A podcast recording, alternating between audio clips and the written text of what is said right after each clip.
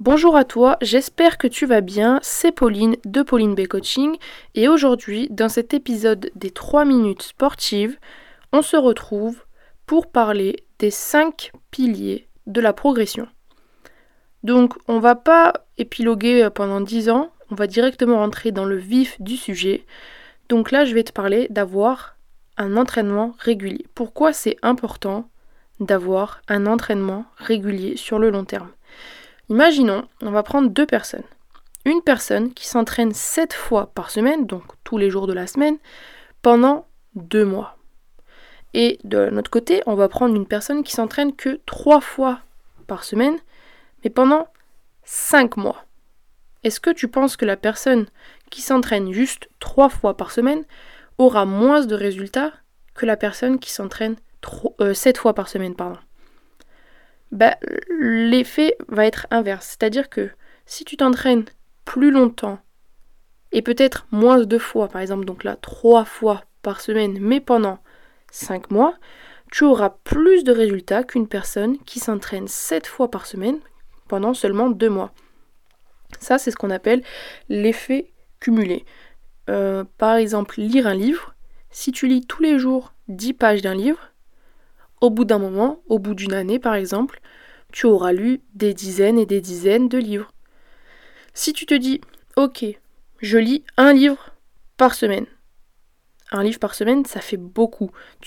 Ton cerveau n'est pas prêt à engurgiter, on va dire, un livre par semaine. Si tu ne lis pas déjà de base, par exemple. Donc, tu vas commencer, tu vas peut-être tenir deux semaines, mais au bout d'un moment, tu vas lâcher. Alors que 10 pages par semaine, c'est très peu c'est très peu et euh, ça te permet de tenir sur le long terme. Au niveau des entraînements, c'est la même chose. 7 fois par semaine, ça fait beaucoup pour ton corps, pour ton mental. Il va falloir que tu aies une, alimentation irréprochable, que tu dormes beaucoup, car tu vas être vraiment très fatigué. Et ton corps, les premiers, les premiers temps, les premières semaines, ben, il va lâcher en fait. Il va, il va avoir beaucoup de courbatures, parce que ça va le choquer d'avoir autant d'entraînement il va pas pouvoir être au top de sa forme. Si par exemple tu travailles en, imaginons je dis n'importe quoi, mais en full body, l'entraînement du lundi et l'entraînement du samedi ou du dimanche ne sera jamais le même. Tu as une fatigue qui sera vraiment accumulée, tes muscles n'auront pas le temps de récupérer et ça va être contre-productif. Donc c'est pour ça que je te conseille de t'entraîner trois fois par semaine pour commencer.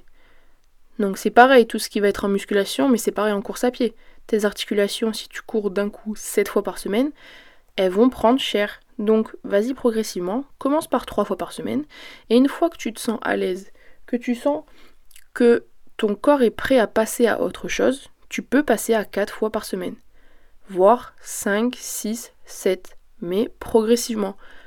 Les 7 fois par semaine, c'est quelqu'un qui est vraiment très expérimenté, donc ce n'est peut-être pas pour toi qui est un débutant, mais ça peut être aussi quelqu'un d'autre qui est, pour toi par exemple aussi, ça peut être le même cas, qui est très expérimenté et qui n'arrive pas à progresser plus que ça. Donc sois régulier, sois constant et garde, garde en tête que les petits efforts de chaque jour vont t'amener loin. Donc ça ne sert à rien de se dire ok pendant un mois j'y vais à fond, si le mois d'après tu tiens plus rien en fait, et que tout ce que tu as mis en place, ben tu le tiennes plus. Voilà, donc là, on a fini avec le premier pilier de la progression. Euh, je te retrouve demain pour le deuxième pilier. Et euh, donc, je te dis euh, à bientôt.